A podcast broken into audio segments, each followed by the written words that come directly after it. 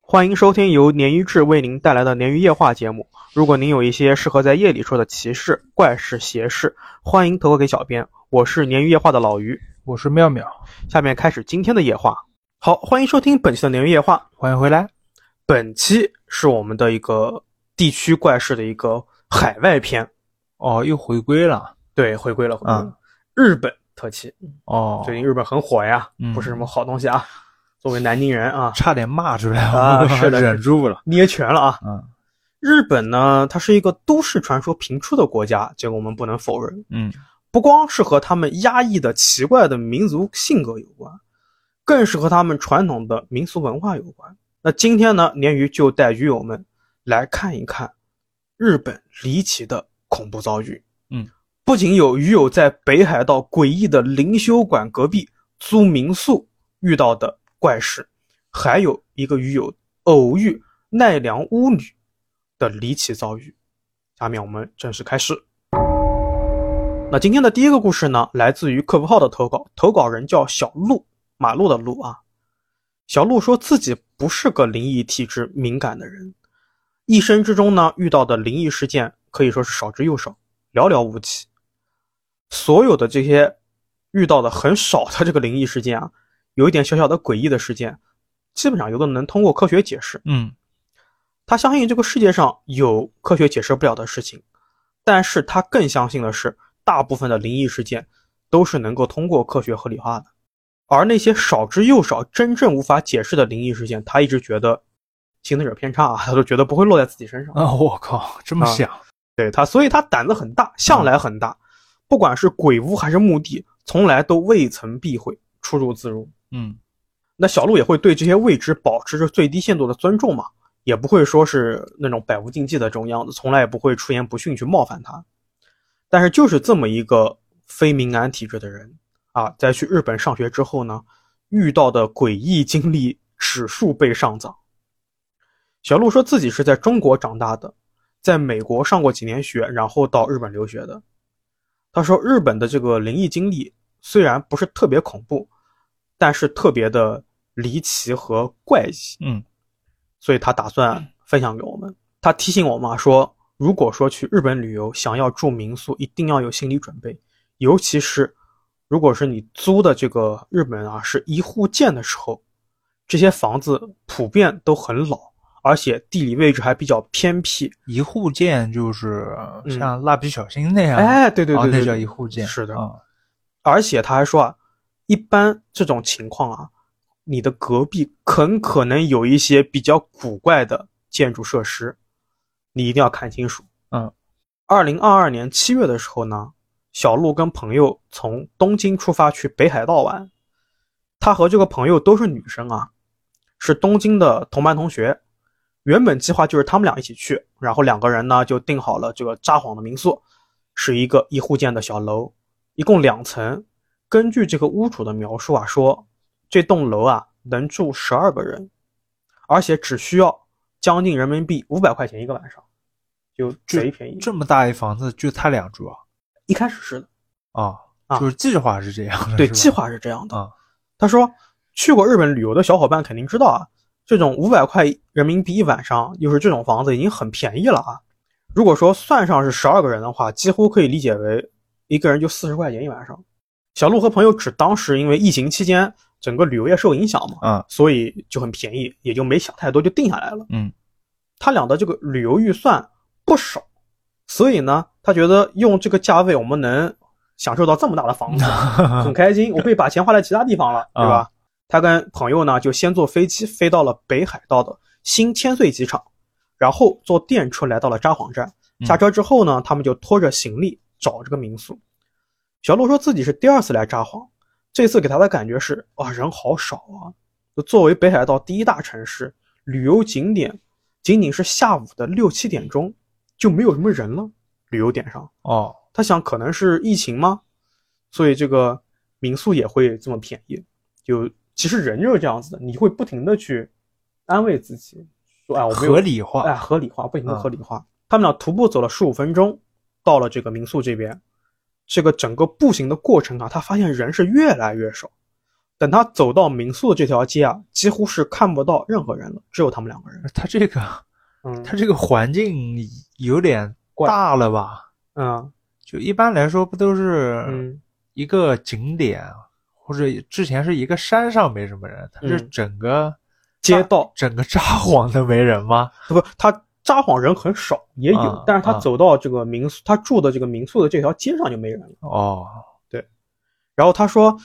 他们跟着导航走到民宿旁边的时候，抬起头，映入眼帘的却是一个两层高的、刷满了白漆的陈旧古怪建筑，嗯，上面还用黑色油漆写着几个大字：“叉叉叉修炼道场”。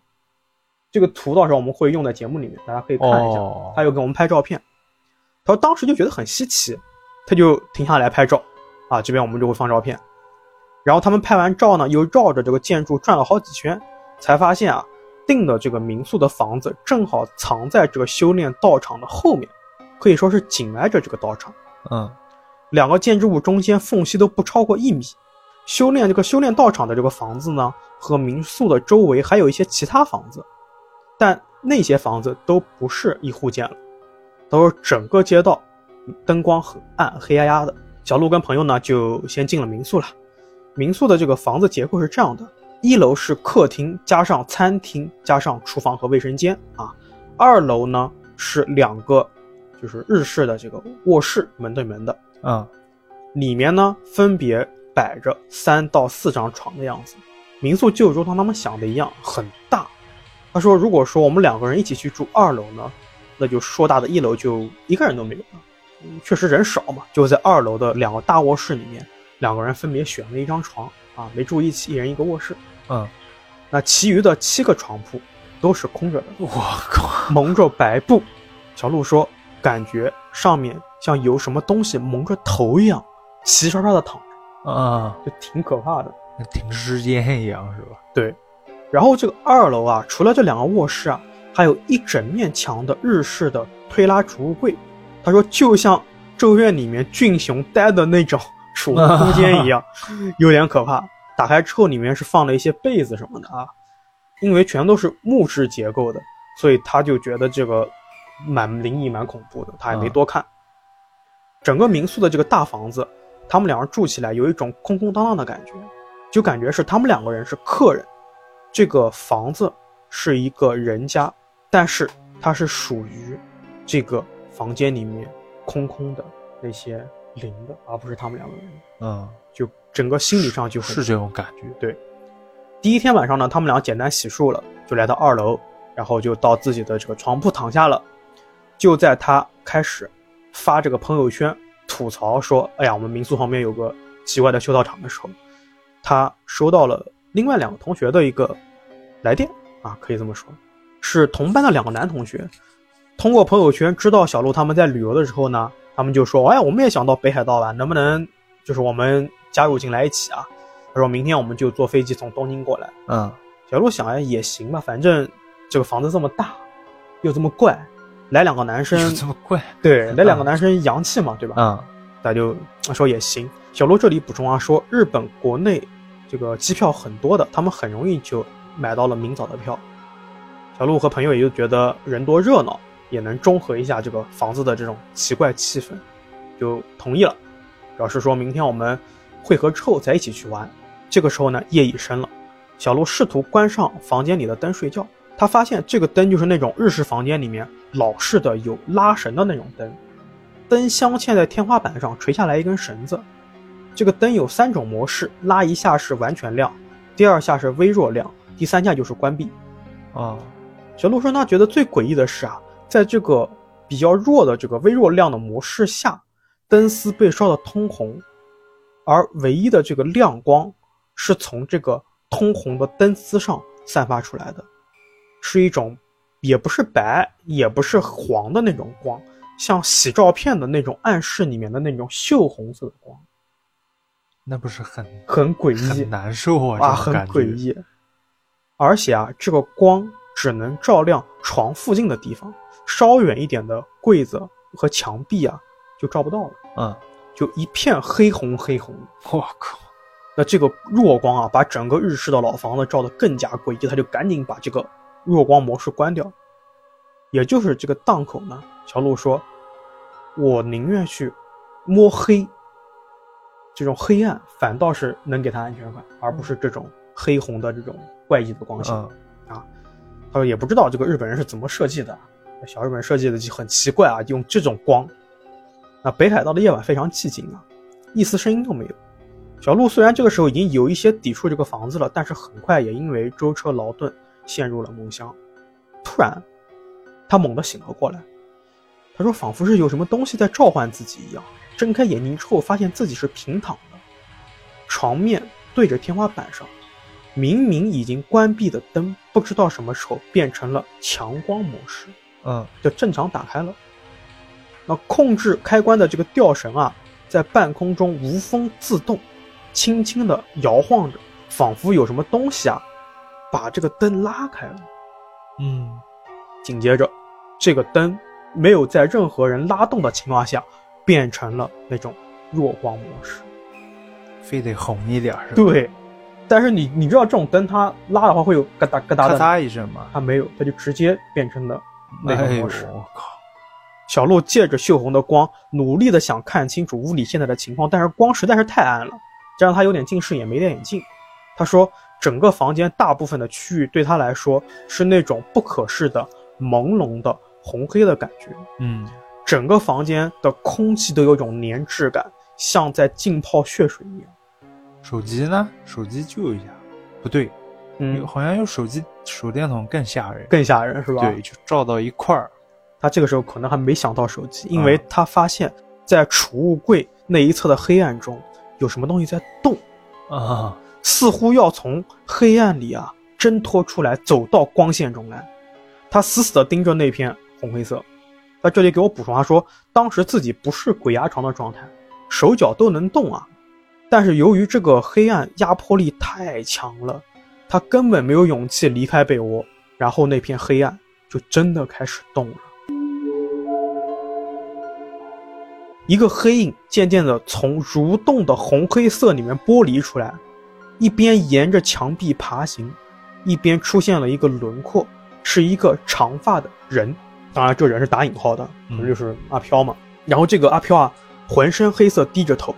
看不清面目，在缓慢地向小路这个方向移动。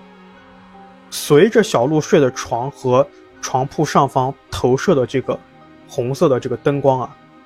这个人越来越近，身影也越来越清晰。当这个人从储物柜沿着墙壁爬行到小鹿睡的床的这一侧的时候，小鹿终于看清楚了，这是一个披着长头发、穿着黑衣服的、难以辨别性别的黑影。嗯他这个时候终于忍不住啊，大叫起来啊，就浑身就是用尽浑身力气，可以说是叫的同时呢，跳了起来，然后他就冲出了房间，来到了这个朋友住的这个卧室门口，大喊有鬼有鬼。这个朋友这个时候好像没睡，在玩手机什么的，就是嗯这个屏幕的灯呢是亮着的，然后他抬头看着小鹿，神情有点迷糊，可能已经犯困了。嗯这个时候小鹿脑子里面啊，他说也不是特别清醒，但不知道为什么，他说自己一走出那个房间就没有那么害怕了，啊，但小鹿他不想细说啊，他怕说太多，这个晚上大半夜的吓到朋友，他就用自己觉得很平静的语气说。我想把我们两个这个房间的门都打开，这样睡的话我就不害怕了。 我以为他要说，嗯，我想跟你换个房间这太坏了，我以为他说的是我们俩一起睡，对吧？啊因为他们两个房间都有很多床嘛。啊那小鹿没有，小鹿说，就是意思是我们俩开着门睡，啊我真大胆。然后这朋友呢就点点头说行行行，小鹿就回到自己房间了啊、啊！我靠，是好了伤疤忘了疼是吧？呃这个时候呢，房间里面啊已经没有那个鬼影了，嗯而且那种诡异粘稠的气氛也荡然无存了。他平复了情绪，把这个灯呐、关掉了。嗯啊，还关灯对啊，然后接下来整晚啊，小鹿说自己强忍着睡意，一直刷手机刷到凌晨。当蓝色的天光透过房间里面唯一一个小窗户射进来的时候，他在睡觉。嗯第二天，小鹿他起得很晚，一醒啊就被楼下的这个嘈杂声吸引了注意力。原来是那两个要来北海道玩的男同学啊，已经到了。啊，他下去跟这两个男的呢打个招呼，大家就嘻嘻哈哈的。他也没有时间去抓着这个之前的这个女性朋友问说，哎，昨天晚上这个事情到底是我做梦，还是我真的有去你房间跟你说开着门睡这个事儿？嗯，那很快呢，年轻人嘛，他们就忘记这个事儿了，就几人去离开民宿去景点玩了。这一天都玩的特别好，也没出现什么情况。四个人在晚上八点多的时候回到了民宿，男生看见隔壁的这个修炼道场，大家又开始吐槽了，说这个地方还挺奇怪的。然后呢，就决定在一楼的客厅里面玩一玩真心话大冒险。那整个游戏过程中也没有出现什么诡异的事情，气氛也都比较好。但是玩到半夜时分的时候，大家准备就是吃点东西、吃点药要睡觉的时候，嗯出怪事儿了。他们各自离开客厅，准备去餐厅和厨房吃一点在便利店买的零食，然后再回到客厅。当回到客厅的时候，发现了多了一样东西，嗯，一个红色的小皮球， 就安安静静的出现在了茶几旁边。这红球好像日本那个对，那个地那区味儿代表的就是红球嘛。对对对中国这边就是什么红鞋子啊那边。对对对对，是的。啊，他说这个球啊，你说大不大，说小不小，虽然没有足球那么大，但是比高尔夫球和台球大了不少。啊绝对不是那种会轻易忽视掉的东西。那为什么这么说？就是肯定不是我刚才没看到，我现在才看到的，嗯对吧？大家就互相核对啊，没有任何一个人在屋子里面看见过这个小皮球。他们在这个客厅呢，对着这个茶几玩了那么长时间，甚至会坐到地上，都没有看见过这个红色皮球。但是这个球还是这么平静的出现了。嗯几个人凑近看了一下，这个红球明显是被使用过的，有一点旧，是那种小孩子喜欢拍着玩的那种拍球，啊哈，就觉得这个事情很蹊跷了。然后他们几个人试图去分析，但 分析不出什么东西。他觉得这个球对我们也没什么影响嘛，他想是不是隔壁有什么修道场在做法呀？然后最后打了个哈哈，大家也都去睡觉了，没管这事儿。球球没处理的啊，没处理掉。那现在呢，就这一天因为有两个男的来的嘛，他们今天的这个安排是小鹿跟女性朋友还是睡二楼的房间，那两个男生呢睡一楼的沙发上面。啊睡前，小鹿去特意问了一下这个女性朋友说：“你记不记得昨天晚上事情？我就我有没有发生嘛嗯？”这个女她的女性朋友说：“对你确实来找过我，但是没有什么人，我我也没有看到人影。”嗯你也没跟我说你看到人影，就对上了。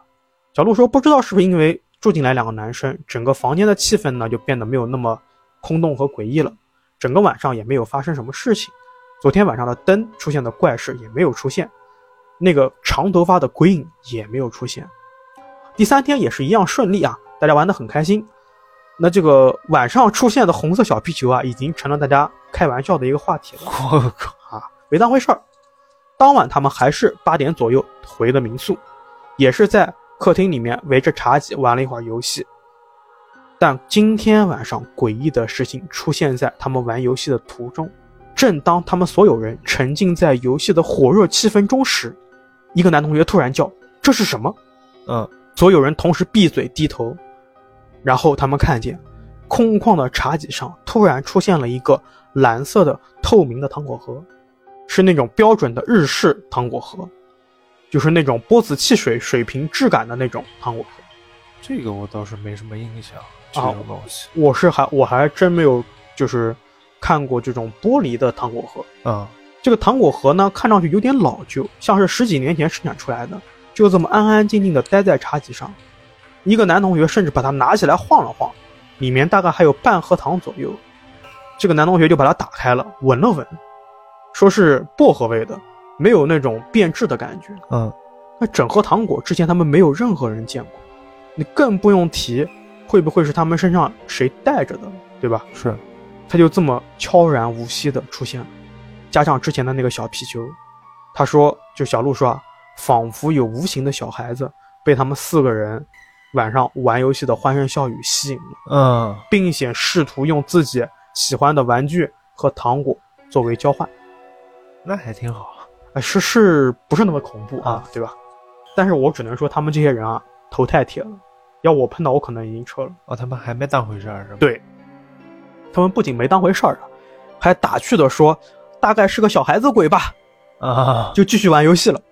啊！一般正常人都会这么想一下嘛。毕竟年轻而且人又多嘛，嗯对吧？然后他们就一直玩到深夜，就各自回房间睡觉了。第四天呢，他们就要离开北海道了。起了个大早，各自收拾了行李，准备离开这个民宿。他们检查有没有东西没有带的时候，那个茶几上又出问题了。嗯有一个男生在检查客厅的时候，突然说：“哎，你们过来，你们过来。”等他们过去一看啊，只见茶几上多出了一个白色的 USB 的转接头，呃一个转接线，不能说转接头，一个充电线。嗯然后他们就问：“哎，是谁的？是谁的？”这个时候你看看我，我看看你，没有一个人出来认领这根线。他们去查了，它这个线是那种很老式的安卓的接口。现在所有人他们用的，无论是手机也好，其他设备也好，都是 Type C 的接口，所以他们一行人中没有人会用这根线，也不可能是带这根线。就那种梯形的是吧？对，嗯最后呢，他们把这根充电线、糖果和小皮球全部放在了客厅的茶几上，然后四个人就离开了，故事到嗯这边就结束了。哦，就其实还好，没有什么太诡异、有伤害性的东西。所以旁边房子他也没有讲到底是干嘛的吗？说是一个灵修场，但他们也都没有灵去，修场就是类似于这种早年间练气功啊，或者这种嗯场地嘛，日本可能会有这种。但确实，除了出现了很多诡异的东西，以及小鹿第一晚上的情况，没有发生什么怪异的情况啊，也没有什么危险性啊、没有什么危险性。但我觉得为什么第一晚上会有一点惊险啊，是因为她们两个女生嘛，可能阳气对弱一些，对然后他就出来看一看他们。但后面两个男生加进来之后呢，这个鬼说：“哎，可能硬的不行啊，我们软的吧，我给你点东西，带我一起玩。 这那么多床，然后”对，加上那么多小孩子，不就是跟嗯像像有点像孤儿院那种感觉啊，是对吧？有对对对有点那种感觉有点有嗯点有点啊，一个大的长头发的姐姐带着一群小孩儿是的，是的，啊，所以还好没发生事情。对，当然我们也祝小鹿啊后面也都平安顺遂。嗯，没错。好，第一个故事到这边。好，第二个是我这边的啊，嗯 呃，我不参与即时鬼事啊，因为哦我不知道人家、日本其实还挺明显，但我确实没有收到日本鱼友对的投稿。那其实呸，还日本 鱼友呢，不好意思，不好意思。就是日本的故事，对对对，但今天其实我们的日本的故事都比较平缓，没有那种血腥的啊、特别恐怖的、嗯，是这边粉丝名字叫花生啤酒矿泉水了，啊，嗯就是 列车上的东西是吧？我们喊他小花啊。好的，小花说呢，自己也是听到《鲶鱼》这个节目之后啊，才想起来之前自己身上发生过的故事。嗯他回忆到啊，那件事情发生的时候啊，自己儿子还小，嗯，也就两三岁左右，应该是个妈妈了已经哦，啊、因为晚上睡觉呢，孩子小嘛，他怕嗯孩子摔地上，所以就在孩子床边上啊加了一个护栏，嗯防滚的。嗯，小花说自家的孩子啊，从小都是自己带大的，也经常起夜呢看孩子是不是已经摔在地上了。 我，去，这个这个这个好吓人，啊这 个嗯，不是已经加了护栏嘛？其实应该，当然也当妈妈能理解啊，这对种，担心，因为总起夜怕打扰自己老公睡觉啊，然后嗯夫妻俩呢自然就分房睡了，呸，分床睡了。哦，自己呢跟孩子睡一个床，嗯然后老公呢一个人睡另外一个床。嗯当时啊，家里面正好是换了一套房子，嗯由于做生意的原因啊，换成了商品房。嗯，楼上住人，楼下做生意。嗯事情呢就发生在换完这个房子不久之后啊，新房子里面，嗯商品房的二楼呢是临街，面朝西的，光照呢本身就不是很充足了，啊，然后自家电招呢做的又比较大，所以几乎二楼是没有任何光照的。而且哎招牌很大，对，挡住了，基本上在白天呢，你在二楼不开灯也是全黑的那种。嗯小花说，某天晚上啊，自己和儿子在睡觉了，但是自己突然就惊醒了。小花这这时候跟我补充说啊，因为孩子一直是自己母乳喂养的嘛，嗯所以断断续续半夜醒几次呢，自己也习惯了，很正常。对，小花呢就想看看几点了，准备起床拿手机，再喝点水。嗯，这时候啊，她就发现自己被压了，动不了了，对，被压床了，动不了身体。小花说，小花她也很唯物啊，嗯她一开始想的是，以为是自己起猛了，身体没跟上意识。哦，然后他就在那一种科学解释躺着想缓一下，嗯缓一会儿呢，他和平时平时我们遇到的那种鬼压床不一样，他缓了一会儿他就能动了。嗯发现自己能动以后呢，小花就还想着去看一下几点。嗯突然呢，感觉脚边的儿子动了一下，嗯，因为他怕儿子摔地上。对，他不是已经有呼兰了吗？啊，我觉得小孩动一下，就妈妈看一下很天性正常啊天对对性对天性可能就是下意会识担心，啊，他就感觉到他家儿子啊，就一直在那儿翻身，睡得特别不老实，嗯在那儿滚动，嗯就差点已经已经翻到护栏上面了。嗯小花就说：“儿子，你要上厕所吗嗯，？”然后他就发现这个孩子他坐起来了，就自己坐起来了，对，多大这孩子？就两三岁嘛。两三岁还好，对，开头说了嘛，啊两三岁要是婴儿就发很可怕了。生对婴儿坐起来 就是灵异事对件，对对对对，啊，本身也是灵异事件啊。那小花说，孩子坐起来以后，回头跟他喊了一句“妈妈说话了，”。对，突然啊，嗯小花就觉得外面月光透进来，照在床上啊，嗯，发现这个孩子不是他的儿子。我去， 对怎么突然就我就突然就啊，冷汗就有点对 冒出来了，是个小男孩，而对且还穿着一个小肚兜。就不是自己儿子。对，不是儿子不是自己儿子。小花说，努力想看清他的样子啊，嗯，正在他努力想看清他样子的时候，这个孩子他笑了，又叫了一声“妈妈有点毛骨悚然”。啊。对，然后小华跟我讲，嗯，他脚边突然又被碰了，这次是他真儿子碰了一下，自己就醒过来了。哦，刚才是做梦对对对，吓，就好像就什么也没发生一样。嗯然后儿子也很老实的在旁边睡着，然后发现儿子就很正常在旁边嘛，但是已经醒了啊。嗯然后小花就问儿子啊，是是不是要上厕所什么的？嗯然后后面也就睡了嘛，也没有发生什么事情。嗯，经过这件事情之后啊，小花说，她发现自己又怀孕了。就经过这个事儿，就对发生了这个事儿，他发现过了自己怀几孕个月之后，她发现自己又怀孕了，嗯因为后面我跟她聊，我才发现她已经两个宝宝了，就是她在发现自己怀孕之前已经有两个宝宝。对，已经有两个宝宝。我，去，对，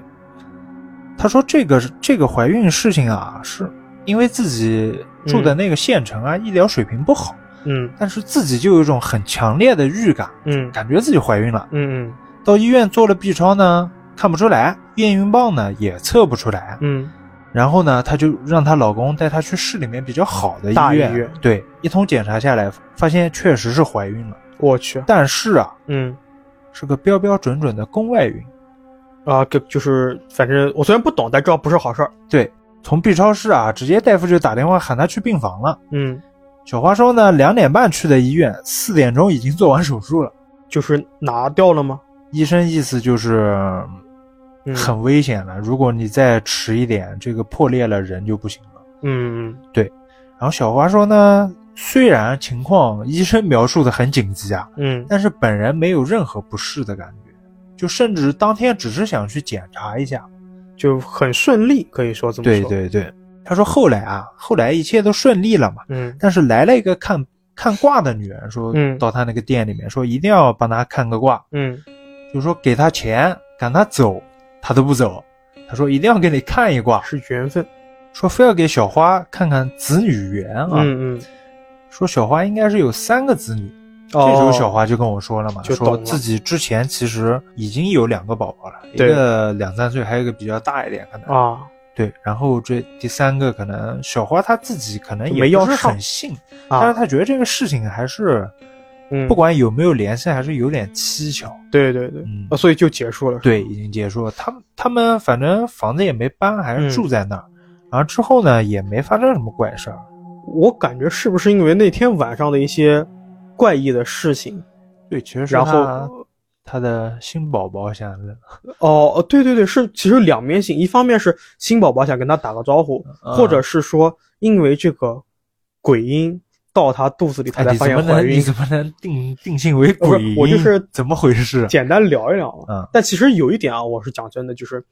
频繁的怀孕不是好事儿，就对身体不好。就是就是，虽然我是丁克，如果我不丁克的话，我肯定我不会 让我老婆晚上一个人又刚生完孩子就就是怎么讲，就哄孩子睡觉啥的，肯定是我包办。哦，对对对，肯定就不好嘛，对吧？心疼老婆对对对，啊，当然我丁克了，这这些东西跟那我你没关不系呃是。站着说话不腰疼 嘛？你这人怎么回事？是是是是是啊啊！第一次在这个节目里面分享出我的这个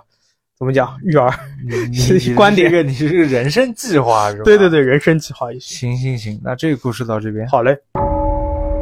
好，今天第三个故事呢，来自于我们的客服号投稿，投稿人叫小小黑。小小黑说，这个故事啊，发生在他日本留学的时候，当时他是在东京学的表演。嗯那有一段时间正好是长假，他既没有去公演，也没有去上课，所以呢，他就拉上他们这个剧本杀店的朋友一起去，就玩剧本杀的朋友一起去，坐夜间的巴士到大阪，玩得很开心。嗯在大阪玩完之后啊，他发现哎，可以顺路去奈良，啊，我就干脆也顺路去奈良吧。嗯那故事就发生在奈良，